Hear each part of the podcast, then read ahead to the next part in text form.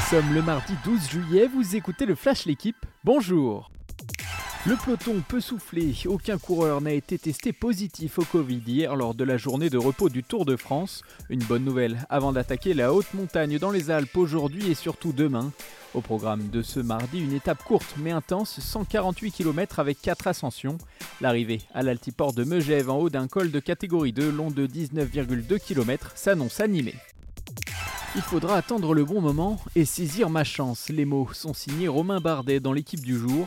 Ambitieux, le Français sixième du général avant la dixième étape est satisfait de sa première semaine qu'il considère comme la plus difficile qu'il n'ait jamais faite sur le Tour de France.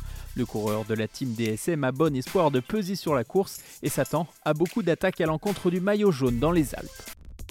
Du mouvement sur la planète Mercato en ce début de semaine. Hier, l'arrivée de Paul Pogba a été officialisée par la Juventus Turin pour son retour en Italie. Le milieu a hérité du numéro 10. Côté départ, la Juve pourrait vendre Mathis Delirte au Bayern Munich. En France, Maxence Cacré a prolongé son contrat d'une saison avec Lyon, où il est désormais lié jusqu'en 2027. Lille devrait signer ce mardi sa recrue phare, l'attaquant Mohamed Bayo en provenance de Clermont pour une quinzaine de millions d'euros. 15 millions, c'est aussi le prix de la vente du jeune milieu de Saint-Étienne Lucas Gournadoit qui va rejoindre Salzbourg en Autriche.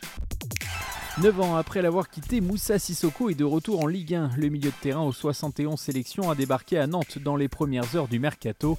Un transfert surprise pour un joueur aux 295 matchs de Première Ligue. Je sais que je vais me plaire à Nantes, explique Sissoko dans une interview à retrouver dans l'équipe. Il revient sur son transfert, son passage à Tottenham et affirme vouloir tout donner pour participer au mondial avec les Bleus. Merci d'avoir écouté le Flash l'équipe. Bonne journée